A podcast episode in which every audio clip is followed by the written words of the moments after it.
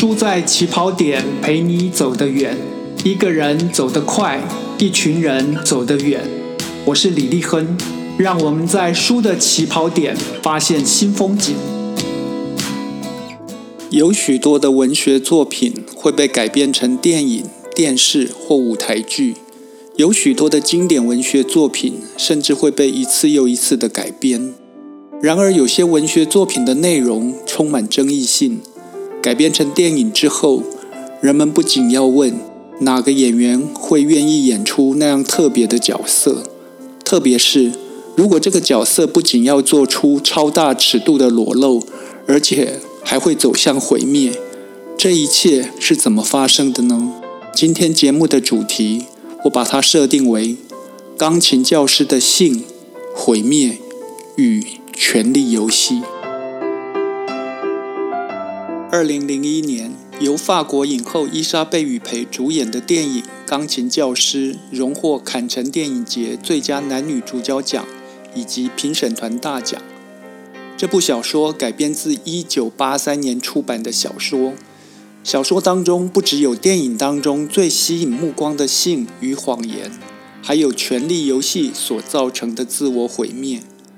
关于自我毁灭，还有权力游戏，有一本书值得拿来参考，那就是一九九六年由两个前 FBI 探员结合实际经验跟理论探索写成的《心理神探：美国联邦调查局系列犯罪破案揭秘》这本书。书里面分析了所有犯罪在破案之前最该关心的切入点是动机。这本书直接被改编成电视剧《心灵猎人》，并且启发了十五季犯罪心理电视剧的拍摄。这本书提醒 FBI 跟所有读者一件事情：过去我们认为坏人的坏是天生的，但是现在坏人的坏是被触发的，就像开枪扣扳机，子弹才会射出。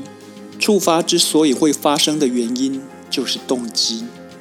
我们经常认为德国人一丝不苟、条理分明，他们绝大多数人的确如此，而且应该说，德语地区的人都有这样的特质。德语文学当中有两个顶级创作者，他们的创作动机都很特别而且强烈。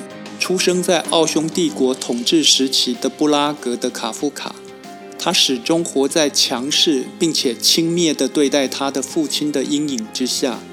他对生活所产生的孤独感、恐惧感、陌生感，转化成笔下人物面对困境的无法抵抗。比如小说《变形记》的主角变成了甲虫，小说《城堡》里的主角永远找不到城堡。二零零四年，成为第一个获得诺贝尔文学奖的奥地利女作家艾弗列·叶利尼克，出生于一九四六年。他的创作动机来自于强势母亲所带来的创伤。卡夫卡的父亲一辈子都在羞辱他，叶利尼克的母亲则是在带给他耻辱感的同时，却又百般的呵护他。真实生活当中始终在闪躲父亲的卡夫卡，作品带魔幻感，而且有哲学意味。叶利尼克选择用强势反击强势。诺贝尔文学奖给出的得奖理由是这样说的：他用超凡的语言以及小说中表现出的音乐感，显示了社会的荒谬以及他们使人屈服的奇异力量。有记者问叶利尼克说：“我们很想知道你写作的冲动来自哪里？”叶利尼克的回答是：“我创作的冲动来自一种巨大的仇恨。”一种针对社会现实产生的广泛仇恨，我遭受的一切不幸，无论是男人还是我的私人生活，我都会将其拔高到一个更广泛的层面。叶利尼克到底遇到了什么可怕的伤害，让他个人跟创作带有那么强大的仇恨气场呢？他的父亲是个有特殊研究专长的犹太人。在二次世界大战期间为军工厂服务而存活了下来。这个经历在战后触发的痛苦，让他晚年在精神病院度过。按照叶利尼克的回忆，他和母亲去看爸爸，最后道别的时候，爸爸会用手遮住脸部，对自己的苟活感到羞愧。四十二岁才生下他的母亲，从小就发现他有音乐的天赋，于是就将全副心力都投注在培养他成为音乐家的工作上。别的小孩在听流行音乐，在玩，小叶利尼克只能在琴房里练琴。许多从小被培养的音乐神童也有过类似的遭遇。他不一样的地方是，人生只有音乐跟母亲，父亲缺席。正常的生活是不存在的。他念中学的时候就跳级被维也纳音乐学院接受，进入学习作曲。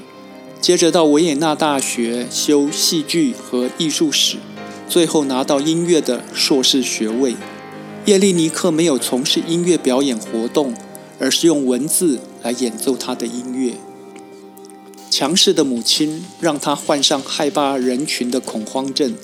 一九六八年第一次发作的时候，他有一年时间只跟母亲相依为命的待在家里。两千年第二次发作是因为九十六岁的母亲过世，已经结婚的叶利尼克一样有很长的时间他不敢出门。母亲在他成长过程所加诸的言语和态度冷暴力，让叶利尼克对于威权非常的反感。他在作品里。往往会对威权做出令人瞠目结舌的反击。叶利尼克写小说，也写舞台剧跟广播剧的剧本。他写过模仿莎士比亚以帝王为主角的国王剧，而写的创新题材公主剧，则是把童话故事和历史现实中的著名女性搬上舞台。一般人提到叶利尼克，马上会联想到的作品，则是。《钢琴教师》这本小说，小说当中，年近四十岁的钢琴教师艾丽卡，常年与母亲生活在一起，并且同床而眠。母亲从小就制定培养他的计划，掌管他的生活、学习、教学。只要有机会，母亲就会用言语嘲讽他。但是他一边咒骂母亲是卑鄙的坏蛋的时候，一边心里。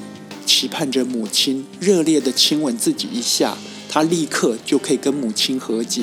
小说里面说，艾丽卡就像石膏一样，随时可以被母亲击碎，加水调和，再重新捏出来，等着下一轮回的开始。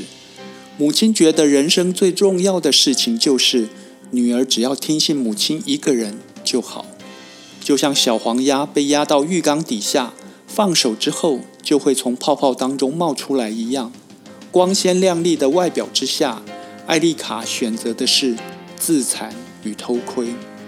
她一个人自助化解燃烧的情绪跟欲望。她会去公园看情侣野合，随身包包带有刀片，可以在厕所里面刮伤自己。有个年轻的学生抱着想要征服老师的心，带着心机的接近他，然后。第一次的关系就发生在厕所里面，接着他们彼此欲拒还迎，相互折磨。必须说，小说里面加起来有几十页的描述可以被列为限制级。然而，他们想掩饰，他们也想继续，他们想要情绪勒索彼此，就像正常的情侣一样。艾丽卡跟年轻人及母亲的关系后来会有怎样的发展？我强烈建议读者找小说来一读，或者当然可以找影片来看。必须提醒的是，有些太过写实的内容会在片头打上可能出现让人不适的画面跟对话，请酌情决定是否观赏。这本小说也有同样的状况。叶利尼克说：“我的家庭背景使我有一种使命感。”每当发现集权倾向出现的时候，我不得不大声喊出来。他更直言，这是一部清算母亲的小说。然而，我们很想问的是，为什么艾丽卡不能离开母亲？为什么叶利尼克不能离开母亲呢？因为这对母女是共生、共荣、共辱的一体。女儿从小被教育跟指导，一切都被设定好，该怎么去理解？